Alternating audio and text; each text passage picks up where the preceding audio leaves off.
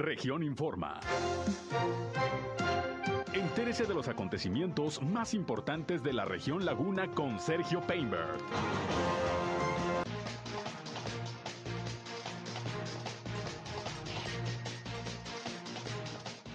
La comunidad educativa y política del estado de Coahuila lamenta el deceso del secretario de Educación de la entidad, Higinio González Calderón. Suspende el Consejo Lagunero de la iniciativa privada Visita Escuelas para observar sus condiciones. No es necesario solicitar ampliación de aforo en restaurantes por el semáforo verde en Coahuila, dice el presidente de Canirac, Guillermo Martínez. La misma Canirac Laguna anunció hoy la fiesta de la paella será el próximo 27 de noviembre. Aumentan los casos de omisión de cuidados de menores en la laguna. Dan apoyo a coahuilenses que viven en los Estados Unidos. Continúan en Torreón las acciones para combatir al mosquito transmisor del dengue. Esto es algo de lo más importante, de lo más relevante que le tengo de noticias, de información aquí en esta Segunda emisión de Región Informa, son en punto las 13 horas, una de la tarde con dos minutos. Hoy es jueves, ya 4 de noviembre del año 2021 y aquí estamos listos como todos los días para llevarles la mejor información, lo más relevante de lo que ha acontecido en la comarca lagunera, en Coahuila y en Durango. Ya saben, aquí por el 103.5 de frecuencia modulada Región Radio, una estación más del Grupo Región, la Radio Grande de Coahuila. Yo soy Sergio Peinbert, usted ya me conoce. Vamos a la información. El clima.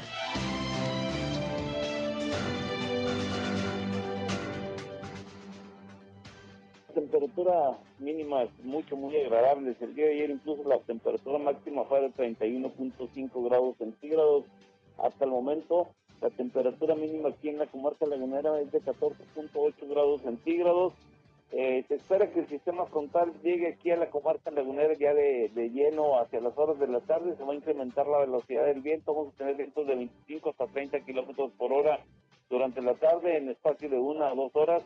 Después, bueno, se va a sentir la, temperatura fría aquí en la comarca lagunera. Estamos esperando amanecer con los 11 o 12 grados centígrados para mañana viernes, que los despejados sin posibilidades de precipitación. Ayer se registraron algunas precipitaciones aisladas aquí en la zona urbana, de hecho, donde más se registró fue para la zona de Matamoros, el municipio de Matamoros es donde más se sintió la precipitación.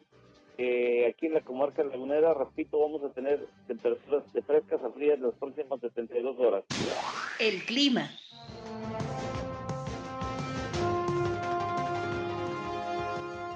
Bien, ahí tiene usted el reporte climatológico con José Abad Calderón, previsor del tiempo de la Comisión Nacional del Agua. Pues ya va bajando poquito a poquito la temperatura, mañanas más frescas.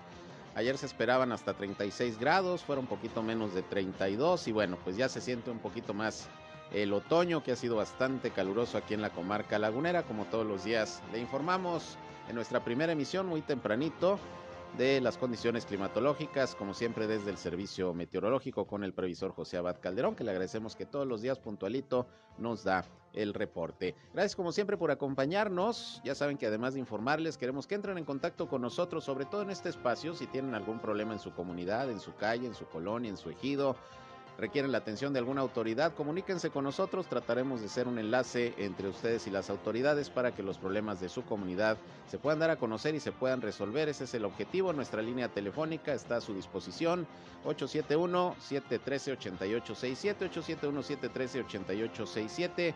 Ahí estamos a sus órdenes como siempre, listos para eh, recibir su comunicación. Nos pueden mandar mensajes de WhatsApp o nos pueden llamar como ustedes gusten, ahí les atendemos. También ya saben que estamos en redes sociales y medios digitales, nos encuentran en eh, Facebook y en Instagram en región 103.5 Laguna. Ahí estamos a sus órdenes, siempre con contenidos que espero resulten de todo su interés. E igualmente también eh, estamos ya transmitiendo en vivo y en directo nuestro espacio noticioso a través de Facebook Live. Un saludo a quienes nos escuchan y nos ven a través de esta red social desde nuestra cabina de radio. Igualmente yo estoy en Sergio Peinber Noticias, en Facebook, en Twitter, en YouTube, en Instagram y en sergiopeinber.com, mi portal web de información que les invito a visitar. Ahí estamos como siempre también listos informándoles y están nuestros enlaces para que nos escuchen en nuestras transmisiones de radio. Y les recuerdo que ya desde el pasado lunes tenemos eh, disponible la app, la aplicación de Grupo Región, donde usted nos puede traer ahí en su celular, en su tablet, eh, en, su, en su tablet, en donde usted guste, al alcance de la mano, toda la información y la transmisión diaria de nuestras estaciones en todo el estado de Coahuila de Grupo Región. Está disponible la aplicación para Android y para iOS. Y bueno, pues ahí, ahí les invitamos a descargarla, es totalmente gratuita. Vámonos, eh, vámonos con lo más importante hoy de las noticias.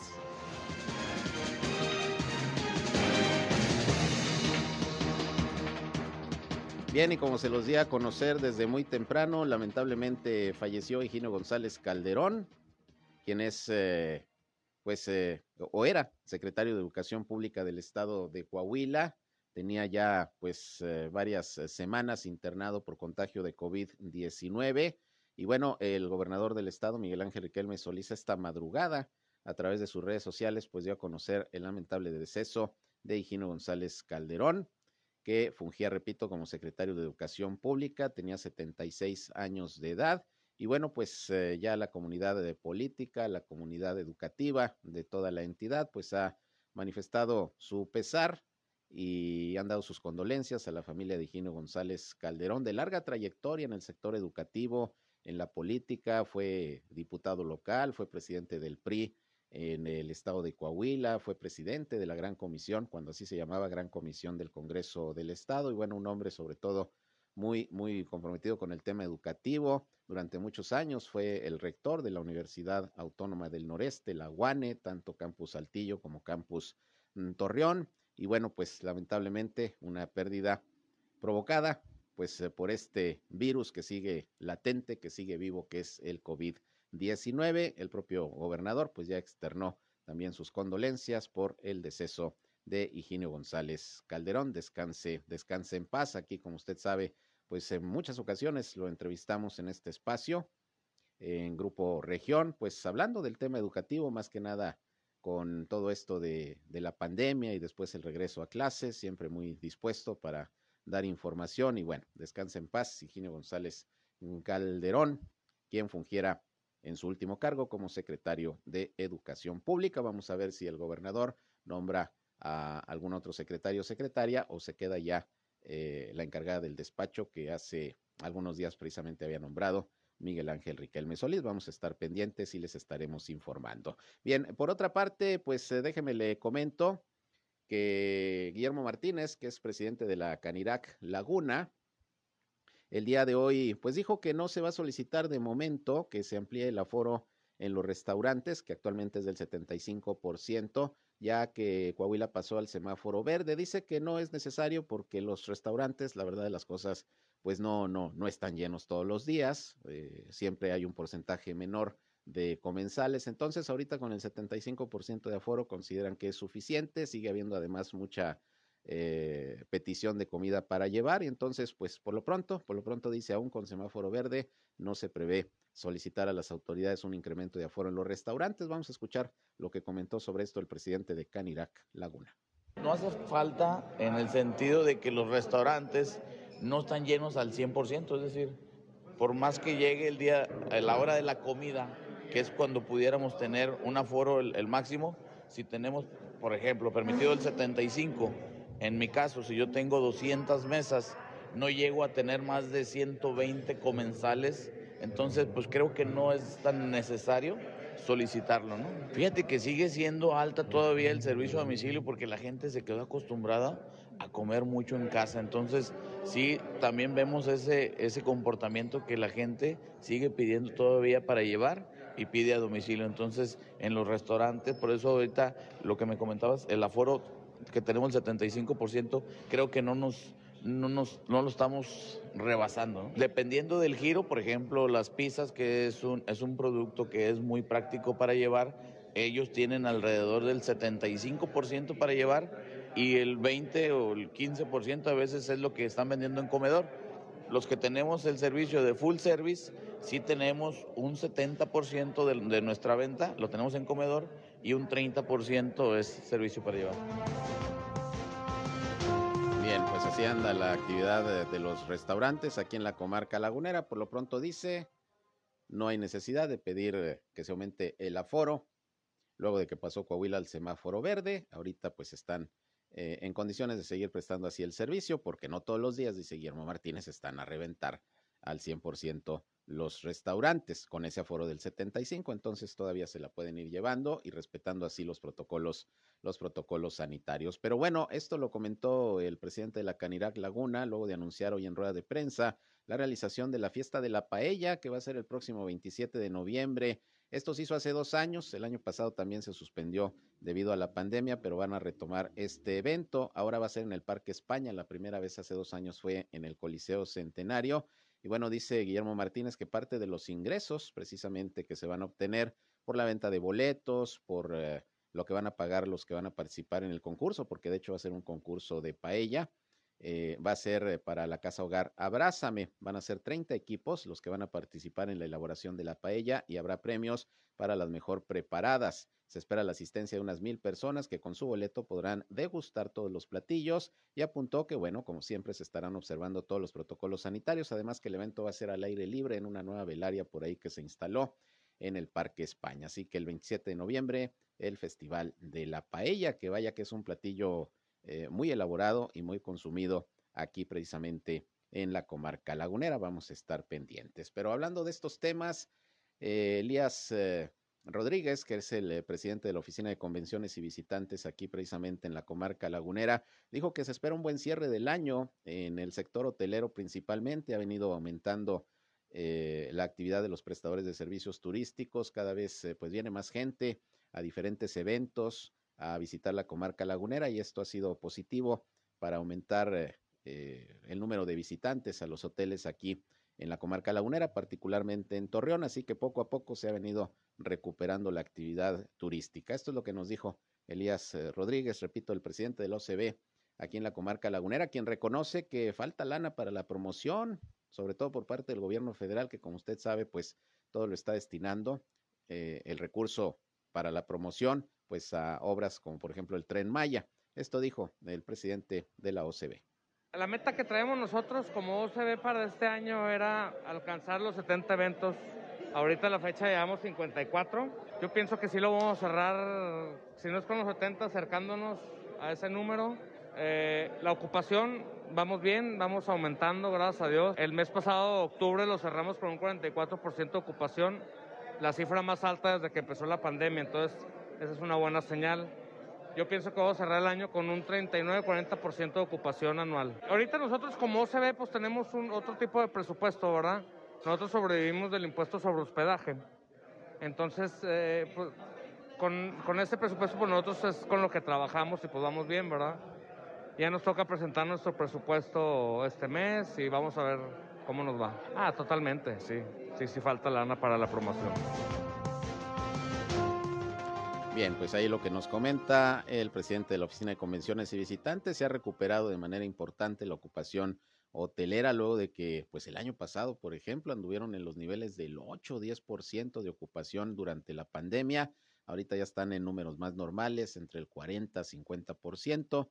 Y bueno, así eh, va cerrando el año, sobre todo con la organización de una buena cantidad de eventos que pues promueven la visita de personas que vienen de otras partes de, México o del mundo aquí a nuestra región. Por otra parte, pues ya estamos prácticamente terminando el año y déjeme decirle que ya desde el primer minuto de este jueves comenzó a instalarse el eh, famoso mercadito navideño ahí en la calle Ildefonso Fuentes, aquí en la ciudad de Torreón, ahí entre Hidalgo y Juárez, un mercadito que tiene pues creo que más de 50 años, si mal no recuerdo, y todos los años Incluso, aún con la pandemia, como el año pasado se instaló, con todos los protocolos sanitarios y las restricciones que se impusieron en ese momento, ya comenzaron a armar por lo menos 105 locales que cada año estarán ofreciendo artículos de la temporada para las familias de la comarca lagunera. El secretario general de la Unión de Comerciantes de este mercadito navideño, Jesús Mendoza, recordó que el 2020 fue un año muy complicado por la pandemia y bueno, pues esperan que se puedan recuperar ahora en esta temporada.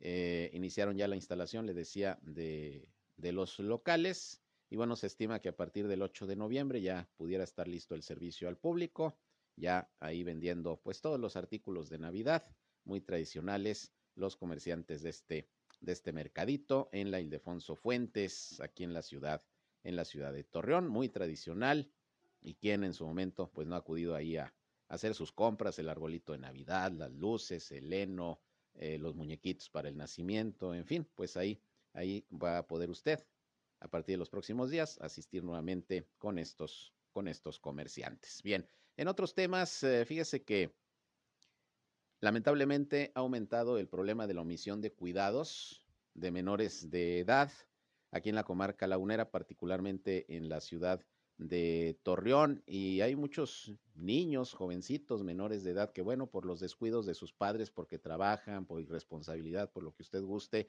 pues también lamentablemente caen en el mundo de las, de las adicciones o tienen en algún momento, eh, en algún momento eh, pueden caer también en las manos de la delincuencia, etcétera. El tema es que, pues, hay asociaciones como la Casa Hogar. Eh, Abrazan, Abrázanos, que precisamente va a recibir recursos de este festival de la paella que está organizando la Canirac. Eh, abrázame, abrázame, perdón, es la Asociación Civil eh, Casa Hogar Abrázame, eh, pues está atendiendo a menores precisamente en estas circunstancias y platicamos precisamente con Rocío Cuellar, que es la directora general de esta asociación, quien nos habla sobre este problema de que cada vez es mayor el tema y los casos de violencia familiar, de omisión de cuidados de los menores, como también pues nos dice que se las van a ver muy difíciles, muy difíciles. Eh, las asociaciones civiles ahora con estas disposiciones de la miscelánea fiscal de limitar a los donantes, eh, empresas, personas físicas, pues eh, precisamente que puedan entregar recursos donativos a estas asociaciones. Les va a pegar, algunas quizá hasta van a tender a desaparecer por la misma circunstancia. Vamos a escuchar lo que nos dijo Rocío Cuellar. A la fecha hemos atendido 350 niños, tenemos un cupo de 40, 20 mujeres y 20 hombres. La cantidad fluctúa porque depende mucho de los ingresos y egresos, porque todo depende de la Procuraduría. Nosotros no tenemos la facultad de retirar niños, así es que todos ingresan a través de un oficio. Estamos cumpliendo 15 años este mes, gracias a Dios, y pues esperamos seguir cumpliendo más. Sobre todo, eh, ahorita el común denominador es la droga, el cristal, el foco que está haciendo trizas las familias y sobre todo familias jóvenes. De jovencitos, los niños andan en las calles este, sin comer, los vecinos tratando de hacerse cargo, pero no pueden más porque también son gente que tienen poco dinero o nada por la falta de empleo. Entonces sí se ha aumentado la omisión de cuidados, el abuso sexual sobre todo también y el abuso físico. Sí, claro, es que todo se junta, este es un problema social, o sea, dejó de haber trabajo, la gente estaba encerrada, sin comer, y entonces es obvio que aumenten los casos de violencia. Sí, sí nos va a pegar porque mucha gente desconoce que no nada más afecta a las asociaciones civiles, también a las personas físicas. Antes las personas físicas podían deducir un 15% de sus ingresos en escuelas, en seguros de gastos médicos, en gastos médicos, otro 10% en ahorro para el retiro y un 7% en asociaciones civiles que fuéramos eh, donatarias autorizadas. Ahora no, el próximo año se redujo ese, si lo sumas, era un 32%, se reduce a un 15%, en donde ahí puedes meter de todo. Pero obviamente seremos los últimos de la lista porque la gente va a tratar de deducir pues seguros de gastos médicos o sus gastos médicos o las escuelas y nosotros quedamos al final. Entonces sí se va a reducir mucho el, el ingreso por parte de personas físicas que utilizan ese, ese beneficio del SAT. Pues nos tenemos que diversificar, tenemos que acercarnos a más personas morales, este, hacer eventos. Pues sí, así es como buscarán sobrevivir todas estas asociaciones que prestan un servicio a la comunidad, que viven de donativos y que pues finalmente atienden a sectores vulnerables de la población que no atiende el gobierno. Ese es el asunto. Se limitan los donativos por cuestiones fiscales, así lo determina el gobierno, pero pues eh, le va a generar problemas en cuanto a los ingresos a muchas asociaciones que de eso viven y que atienden, repito, a grupos de la población que son vulnerables y que no tienen otra oportunidad de atención y menos en el gobierno. Ahí es donde pues eh, la situación se complica. En fin, pues es lo que nos dice Rocío Cuellar de la Casa Hogar Abrázame, que afortunadamente y con esta fiesta de la paella, pues parte de los ingresos van a ser precisamente para esta asociación. Vámonos a una pausa y regresamos. Son ya las 13 eh, horas, la una de la tarde con 20 minutos. Volvemos con más.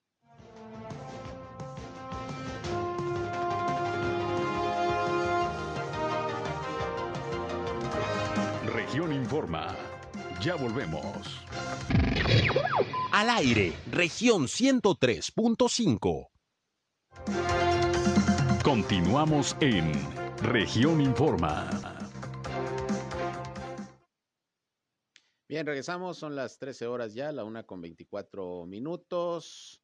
Gracias por acompañarnos aquí en esta segunda emisión de Región Informa. Les reitero que se pueden comunicar con nosotros a través del 871-713-8867 y estamos como siempre a sus órdenes, a su disposición. Y bueno, vámonos con más información. Déjenme les comento que allá en Gómez Palacio iba a haber sesión de cabildo como todos los jueves, pero se suspendió. Probablemente sea el día de mañana, vamos a estar atentos. Pero déjeme le comento que está informando la administración municipal que pues continúan las esterilizaciones gratuitas eh, de mascotas que bueno, pues ha sido un programa muy importante, no solamente se puede acudir ahí mismo al, al área de control y bienestar animal, sino que han estado yendo brigadas a colonias ejidos pues a esterilizar a los perritos, a los gatos, y bueno, pues eh, mañana viernes, mañana 5 de noviembre, va a haber esteriliza eh, esterilizaciones gratuitas ahí mismo en eh, la oficina de control animal que depende de la Dirección de Salud. Está ubicada esta instalación en prolongación Vergel número 2986 en la colonia Nueva Los Álamos. Y bueno, se pueden comunicar para que agenden su cita, para que mañana pues ya los estén esperando ahí con su mascota para la esterilización. Les voy a dar el teléfono que es 871-748-7351. 871-748-7351. Es ahí el área de control y bienestar animal. Mañana va a haber esterilizaciones gratuitas de perros, de gatos. Y bueno, pues nada más hay que hacer su cita. El horario es de, de 9 de la mañana a 13 horas. Y bueno, pues es importante por la salud y bienestar de sus mascotas principalmente. Este programa continúa. Y hablando de cuestiones de salud, tengo en la línea telefónica Antonio Pedruesa. Él es el eh, titular del área de vectores de la Dirección de Salud Municipal. Sigue la campaña pues permanente de acciones para evitar la proliferación del mosquito transmisor del dengue, sobre todo aquí en la ciudad de Torreón. Vamos a ver cómo van hasta este momento. ¿Cómo estás, Antonio? Gusto en saludarte. Buenas tardes.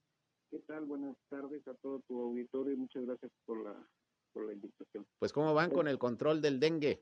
Mira, eh, ahorita estamos, ahorita a, a, terminamos con los operativos, ahora precisamente con los panteones. Eh, ya los habíamos sanitizado, eh, digo, perdón, los habíamos fumigado contra el vector antes del evento del día primero y del, del día 2 de, de noviembre. Y ahorita ya estamos con la cuestión de la cuestión larvario, eh, abatizando tumba por tumba en todos los panteones del que refiere a Torreón Coahuila. Eso es. Eh, y en colonias, en ejidos, eh, ¿cómo van? ¿Qué tanto han logrado avanzar en la fumigación, la batización, en fin, todas estas acciones que se llevan a cabo? Bueno, esta semana estuvimos, bueno, nos abocamos a, a, a control larvario de la de los panteones en el operativo, precisamente por lo mismo, para evitar la proliferación. Estamos ahorita en cuarto de Cobiano, que viene siendo el centro de la ciudad de Torreón.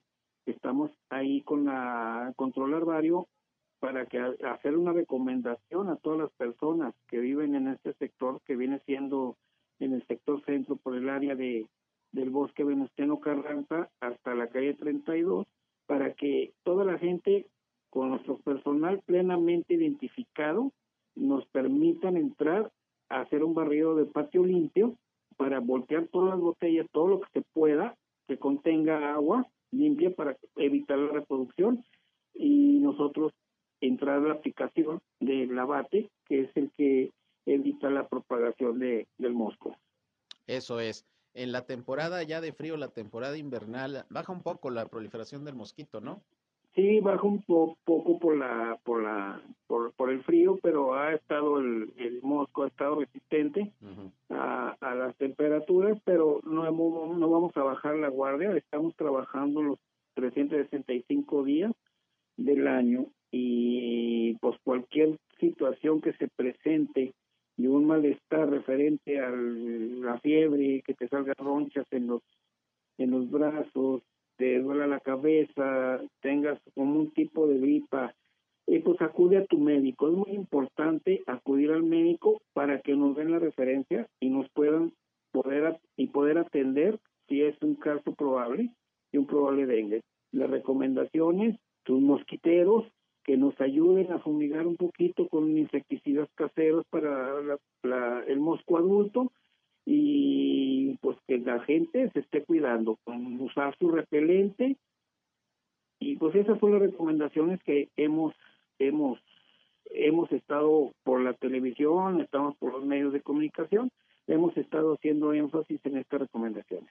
Claro, y es muy importante pues que la comunidad colabore precisamente tomando también algunas medidas de, de prevención. Eh, nos decías que sobre todo cuando hay fumigación es importante que la gente abra sus puertas, sus ventanas, que no hay que tener temor, no pasa nada en, los humanos, pues. Bueno, definitivamente no es una molestia pequeña, es como cualquier insecticida casero. Y nosotros al, al momento vamos a estar ya en el cuarto de Cobian otra vez eh, nebulizando. Yo creo que empezamos la semana que entra. En la recomendación, abran sus ventanas, no tengan temor para que penetre el insecticida y mate el mosco adulto. Es muy importante ahorita el mosco adulto porque es el que transmite, ¿sí? Entonces, la recomendación, parte del COVID, la semana que entra empezamos a nebulizar para que toda la gente esté enterada de que tiene que tener sus puertas y sus ventanas abiertas. Claro, y esto es importante porque según datos de las autoridades de salud, pues afortunadamente este año, en comparación incluso con el 2020, pues ha sido muy baja la incidencia de dengue, prácticamente no ha habido casos y los que se han presentado pues han resultado sospechosos nada más. Eh, es decir, se ha avanzado este año en el combate a, la enfermedad, ¿no? Bueno, no hemos dejado, no hemos dejado, no hemos bajado la guardia, al contrario, hemos reforzado estas colonias y estos ejidos donde ha habido casos, donde hubo el año pasado. Hemos ahorita reforzado coordinación estrecha con la jurisdicción sanitaria número 6 y sí, ¿verdad? es una cifra muy buena y, y, y halagadora de que nosotros, bueno, tanto la jurisdicción como nosotros, no tenemos ningún caso que ha salido hasta la fecha, hasta hoy, ningún caso positivo. Claro. Eh, ¿Cuáles han sido los sectores eh, pues que han tenido mayor problema de, proliferación del mosquito? En la proliferación del mosquito que hemos tenido es la, por ejemplo, Eduardo Guerra, la Lucio Blanco, todo el sector surponiente, suroriente y surponiente, pero hemos estado hemos estado reforzando, reforzando, reforzando para poder evitar los contagios. Es muy la gente ha entendido mucho ya creo que ya la, la cultura de la gente ya tenemos ya ha aprendido mucho respecto a este tipo de virus de esta enfermedad y sí ha estado muy muy consciente de la situación de que ya el dengue va a vivir con nosotros por siempre y ya la gente está muy concientizada en, en esta enfermedad muy bien, pues hay que estar atentos entonces a estas labores de fumigación. Ya nos dijiste por dónde van a andar y bueno, pues las recomendaciones de siempre, mantener la higiene en nuestros hogares, descacharrizar, evitar acumulación de agua, pues para evitar eh, la proliferación del mosquito y qué bueno que siguen estas acciones, pues de manera prácticamente permanente, ¿no, Antonio? Sí, tenemos una manera permanente, diaria, diaria, diaria, diaria. Aquí se trabaja, aquí en la Dirección de Salud. Eh, como dato también, eh, en la colonia, en el cuarto Cubián, vamos a andar descacharrizando. Nosotros tenemos un programa de descacharrización, es un vehículo que anda eh, recogiendo todas las llantas, porque prácticamente las llantas son las que proliferan el mosco. Oye, ¿y por, qué, por qué es esto? Bueno, no sé, es un, es un fenómeno que hemos tenido desde que empezamos este programa el 2018. Sí. Empezamos el programa de descacharrización y es un fenómeno que toda la gente tiene llantas en sus azoteas y tiene llantas en sus casas, que cuando llueve se acumula y no nos preocupamos por quitar la, el agua de esas llantas. Y nosotros hemos eh, llevamos hasta la fecha nosotros 126 toneladas en lo que va del año, ¿va? Eh, eh, vamos un poquito bajos a comparación de otros años porque pues, pues también la pandemia nos hizo que la gente desconfiara de pues, todos los contagios que ha habido y sí nos sí nos bajó un poquito, pero estamos al 100% en la estrecherización. Llevamos 126 toneladas en lo que va del año que han sido enviadas al municipal en el centro de acopio. Ahí está el centro de acopio en el municipio. Claro, e incluso ahí se puede llevar por cualquier persona las llantas que tenga de desecho, ¿no? Para quitárselas de encima. Y le, recomiendo, y para que se entere la gente, eh, hay un centro de acopio de llantas, exclusivamente llantas, para que la llanta que ya no quieras o que esté o que tengas guardada y que ya no quieras que esté en mal estado, pues la lleves al corralón municipal que está en el periférico, ahí a un lado del edificio Coahuila. Claro, es que lo andas guardando los gallitos, ¿no? Dices, por si se ofrece, me poncho, no tengo para comprar una nueva, pues ahí guardo el gallito, pero luego no se utilizan y ahí se quedan arrumbadas. Entonces mejor, mejor. Es, un, es un fenómeno tremendo, ¿eh? Nosotros, las llantas, terrenos, casas, en cualquier lado de llantas tiradas y es nuestra labor recoger todo esa todo ese tipo de de pues contenedor que es agua limpia donde se reproduce el mosco. Así es, eso es lo importante, que hay que recordar que el mosco se reproduce en agua limpia, por eso quitar recipientes, llantas, todo donde se pueda acumular el agua de lluvia, por ejemplo, para, para evitar la proliferación del mosquito. Muy bien, Antonio, pues te agradezco la información, algo que quieras agregar, alguna recomendación pues, eh, pues tener todas las recomendaciones sanitarias, o sea, cualquier ir al médico, cualquier malestar que tenemos, pues ya sea, ya ves que ahora el COVID y el dengue, hay que ir con el doctor.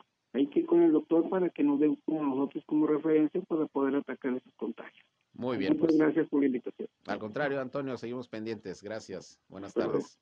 Bien, Antonio Pedruesa, el eh, titular del área de vectores de la Dirección de Salud, los encargados de combatir precisamente, en este caso, al mosquito transmisor del dengue. Por otra parte, bueno, finalmente ya inició la vacunación de jóvenes de 18 a 29 años de edad ya en Lerdo. Ayer iba a comenzar, pero ¿qué cree? No llegó la vacuna, como ya ha ocurrido en otras ocasiones. No llegó la vacuna porque no salió de Durango, total que muchos jóvenes eh, acudieron desde muy temprano al Hospital General de Lerdo, a la Facultad de Medicina de la UGED, en Gómez Palacio, donde también se estableció la vacunación para este sector de la población. Y resulta que les avisan ya después de horas de estar esperando que no llegó la vacuna. Pues ya sabrá usted la molestia, la pérdida de tiempo, pero ya finalmente hoy arrancó a las nueve de la mañana la vacunación de la segunda dosis de de, la vacuna contra el COVID-19 para los jóvenes de 18 a 29 años de edad y también se está vacunando a personas rezagadas que no se han aplicado ninguna dosis. Humberto Sánchez Martínez, delegado regional de la Secretaría del Bienestar, pidió a la población que aprovechen la aplicación de estas vacunas, ya que se tienen destinadas casi 17 mil dosis para cada uno de los dos puntos, por lo que no habrá eh, faltante de vacuna.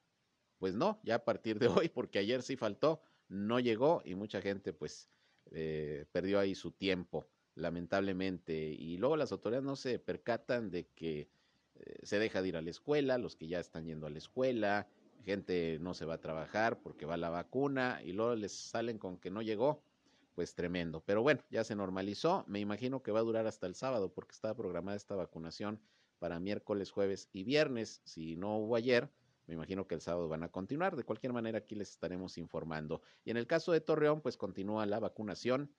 Ahí en el bosque urbano, para los rezagados, está aplicando primera dosis y segunda, eh, y segunda dosis para los que pues no habían acudido a, vacunarse en el momento en que les tocó eh, su fase. Cintia Cuevas, titular de los programas del bienestar aquí en la comarca lagunera de Coahuila, nos informó que este proceso estará hasta el sábado vigente Bosque Urbano, repito, y pues es la última oportunidad, nos dijo por lo menos este año para los que estén rezagados que se tengan que poner apenas la primera dosis para que no se les vaya a pasar. Dijo que ayer pues acudió muy poca gente. Pide que no se deje todo para el final, en este caso para, para, el, para el sábado, que es cuando va a terminar esta fase de vacunación. En fin, pues para que no se les pase, hay que estar, hay que estar pendientes. Por otra parte, pues eh, el día de hoy el gobernador del estado, Miguel Ángel Riquelme Solís, eh, presidió una ceremonia eh, en reconocimiento del policía caído el pasado martes en este enfrentamiento que se dio allá en el municipio de Hidalgo, en la frontera de Coahuila con Nuevo León, en donde, bueno, intentó ingresar un grupo armado al estado de Coahuila y policías estatales lo impidieron prácticamente echaron en corrida a estos sujetos, pero lamentablemente en el refuego, en la refriega, pues siete policías resultaron heridos y uno lamentablemente falleció. Se habría hablado de siete heridos, eh, entre ellos el, el, que lamentablemente perdió la vida, pero al final no, fueron ocho heridos y uno que perdió la vida. Y bueno, pues vamos a escuchar parte de lo que comentó el gobernador Riquelme en esta ceremonia de reconocimiento a este oficial caído en el cumplimiento de su deber. Mi más sentido pésame a la familia de nuestro oficial Carlos Enrique Solís Peña, a su esposa Sofía, a su hijo Carlos Nicolás, a su señora madre, doña Alejandrina, a su padre, don Miguel Ángel Solís Vadillo, a su hermana y todos los familiares que hoy nos acompañan. No hay palabras o acciones que puedan compensar la pérdida violenta de un ser querido, esposo, hijo, padre, hermano o compañero de trabajo. Pero queremos decirles que compartimos profundamente su dolor, que tienen y tendrán el total apoyo, solidaridad y acompañamiento de nuestro gobierno. Estamos reunidos para despedir en forma solemne y respetuosa a un policía ejemplar de nuestra corporación. Desde enero de 2019 que ingresó a la Policía Estatal, Carlos Enrique se distinguió como un oficial con el más alto sentido del deber, entregado por entero a la misión de salvaguardar la vida de las y los coahuilenses. Bien, hay parte del mensaje, muy sentido, obviamente, que dio pues a los familiares de este oficial, de este policía estatal, el gobernador Miguel Ángel Riquelme Solís, quien anunció que, bueno, se van a seguir reforzando las medidas de seguridad del blindaje del Estado para evitar que traten de ingresar grupos delincuenciales a el territorio coahuilense e incluso la idea es ponerse de acuerdo con el nuevo gobernador de Nuevo León, Samuel García, nada más que regrese de, del Vaticano allá donde anda ahí saludando al Papa porque dijo que lo había invitado y no es cierto, fue ahí a la audiencia general de los miércoles del Papa. Pero bueno, así, así se maneja el nuevo gobernador de, Nuevo León junto con su esposa, una influyente eh, eh, youtubera, como se les conoce ahora. Y bueno, se va a poner de acuerdo también con el gobernador de Tamaulipas para blindar pues esta frontera de los tres estados en donde pues lamentablemente hay todavía algunos accesos que están vigilados para que no ingresen grupos delincuenciales. En fin, descanse en paz este oficial que murió en el cumplimiento de su deber en estos hechos ocurridos violentos allá en la región norte de Coahuila el pasado martes. Vamos a una pausa y regresamos con más. Son las 13 horas, una ya con 41.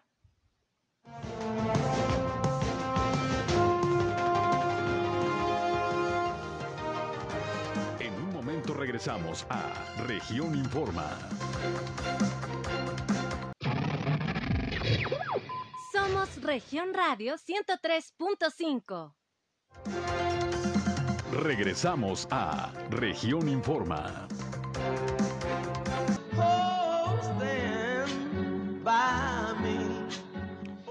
Bien, regresamos con más información. 13 horas, una ya con 47 minutos. Y fíjese que bueno, se van recuperando las actividades de todo tipo en la comarca lagunera, en Coahuila y en Durango y a nivel nacional ya con un mayor control de la pandemia del COVID-19, que esperemos que con la temporada de frío y con todo lo que viene de fin de año, la, la actividad comercial, la movilización de personas, los eventos, pues no vaya a haber un repunte de casos de COVID-19 que ya se está previendo, lo dijo de hecho ayer o antier el subsecretario Hugo López Gatel, que sí se prevé un repunte de casos por la temporada por eso la necesidad de seguirnos cuidando, aunque estemos en semáforo en verde, prácticamente ya todo el país está en verde, salvo los estados de Aguascalientes y Colima que están en amarillo, y Baja California Norte en naranja, de ahí en más, todos los estados están en verde, pero no hay que confiarnos. Y bueno, le comento esto porque se está informando que en Gómez Palacio se va a retomar el desfile de la Revolución el 20 de noviembre. Se espera la participación de por lo menos mil personas, entre estudiantes, policías, bomberos, veteranos, trabajadores de diferentes dependencias municipales que van a formar 25 contingentes que van a hacer el tradicional recorrido de este desfile que durante años, pues como en todo el país se lleva a cabo prácticamente en cada municipio, en cada ciudad. El año pasado no hubo por la pandemia, pero pues ahora sí, sí habrá desfile en Gómez Palacio. Vamos a ver qué dicen aquí en Torreón. Tengo entendido que ya lo autorizaron eh, en el subcomité de salud pero vamos a verificarlo. Por lo pronto en Gómez Palacio sí habrá desfile de la revolución, según informó Oscar Martínez, secretario ejecutivo de la Junta de Acción Cívica Municipal y Cultural. Eh, dijo que las actividades previas iniciaron desde el 2 de noviembre ya con un homenaje en el Panteón Municipal Guadalupe a los precursores de la revolución como Dionisio Reyes y el general J. Agustín Castro y bueno pues van a terminar estas conmemoraciones con el desfile del 20 de noviembre que sí se va a llevar a cabo allá en Gómez Palacio, me imagino que obviamente respetando los protocolos sanitarios, evitando aglomeraciones, en fin, esa es la idea porque hay que seguirnos, hay que seguirnos cuidando. Por otra parte, pues eh, siguen los accidentes viales aquí en la comarca lagunera, sobre todo los que son provocados por la ingestión de bebidas embriagantes. Y déjeme le comento que anoche, casi a las 12 de la noche, hubo un accidente ahí en el Boulevard Independencia y calle Río eh, Suchiate, esto en la colonia Estrella, una conductora que iba en estado de ebriedad. Eh, en su automóvil provocó un choque en donde resultó lesionado un motociclista. Según el área de peritos del Tribunal de Justicia Municipal, esto ocurrió casi a las 12 de la noche, en el punto que ya le comentaba. Eh, la responsable fue una mujer de 31 años de edad, de nombre Diana, que iba en estado de ebriedad en segundo grado. Y bueno, el motociclista atropellado fue Jorge Antonio, de 51 años de edad, que tuvo que ser pues eh, enviado al hospital pues para atenderlo de los golpes que, que, sufrió por esta embestida, pero pues el problema, repito, el estado de ebriedad. Esta mujer iba en esas condiciones, sí, pues ahí están las consecuencias. Y así, todos los días, cuando no es el estado de ebriedad, es la falta de precaución, el exceso de velocidad.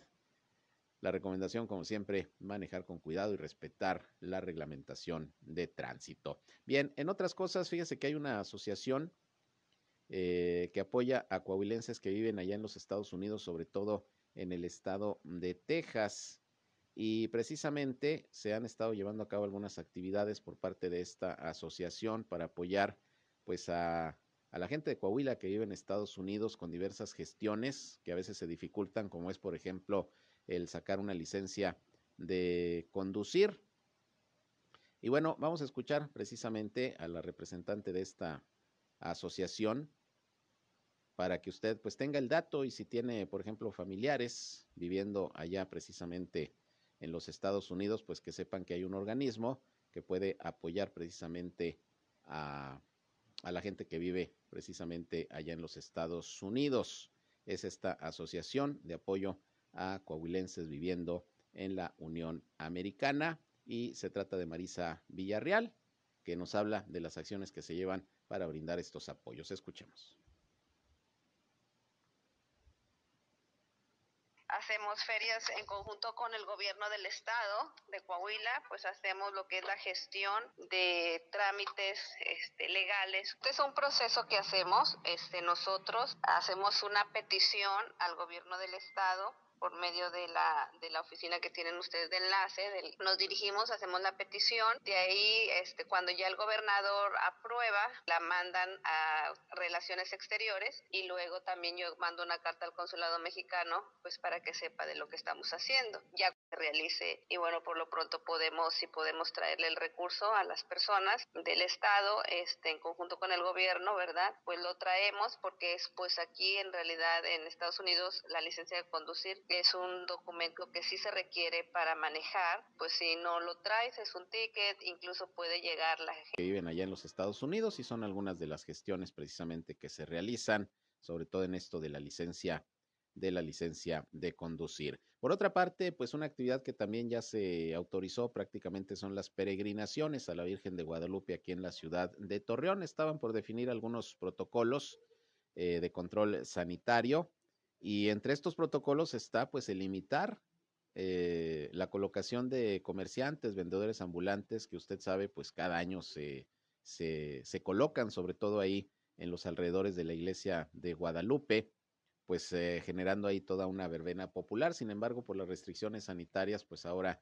sí va a haber restricciones y el día de hoy precisamente un grupo de, comerciantes fueron a, manifestarse ahí al área de, de plazas y mercados eh, ahí en la presidencia municipal, pues para, para pedir que les echen la mano y que les permitan eh, trabajar eh, ahora que vienen las peregrinaciones, pero sin embargo, les repito, pues hay restricciones sanitarias porque no les van a permitir colocarse alrededor de la iglesia de Guadalupe. Son algunos 90 los comerciantes afectados y mi compañero Víctor Barrón pues estuvo ahí pendiente de la información, platicó con los comerciantes y esto es lo que lo que dijeron, esta es su demanda.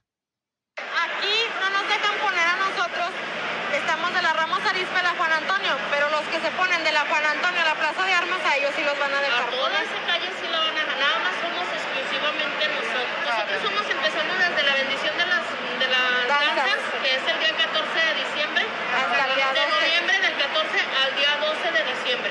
No, nos reunimos con el sacerdote y les dimos una opción, que porque nos decía que ocupábamos mucho espacio con mesas y que lo que no quería era aglomeración de gente. Le dijimos, bueno, no ponemos mesas, sea pura comida para para llevar. Entonces, si nos toca de a dos metros a cada uno, el espacio que vamos a dejar de mesas, que sea para que pase la gente, o sea, que no esté amontonada la gente. Esa fue la opción que le dábamos nosotros ayer al padre. Y aquí nos dicen que allá, cuando nosotros ya tenemos más de 30 años con esos lugares. Nosotros no queremos afectar a nadie, porque queremos trabajar y vamos a tomar todas las medidas de, de sanidad. sanidad. El jefe de nos dijo que no a todos nos iban a poder reubicar. Queremos trabajar todos porque el año pasado de, cerrar la iglesia. Se supone que es por el COVID. Entonces nada más va a haber COVID de la Juan Antonio a la Ramos Arizpe, día de la Juan Antonio, para acá todo lo que viene siendo el centro, ahí ya no hay COVID.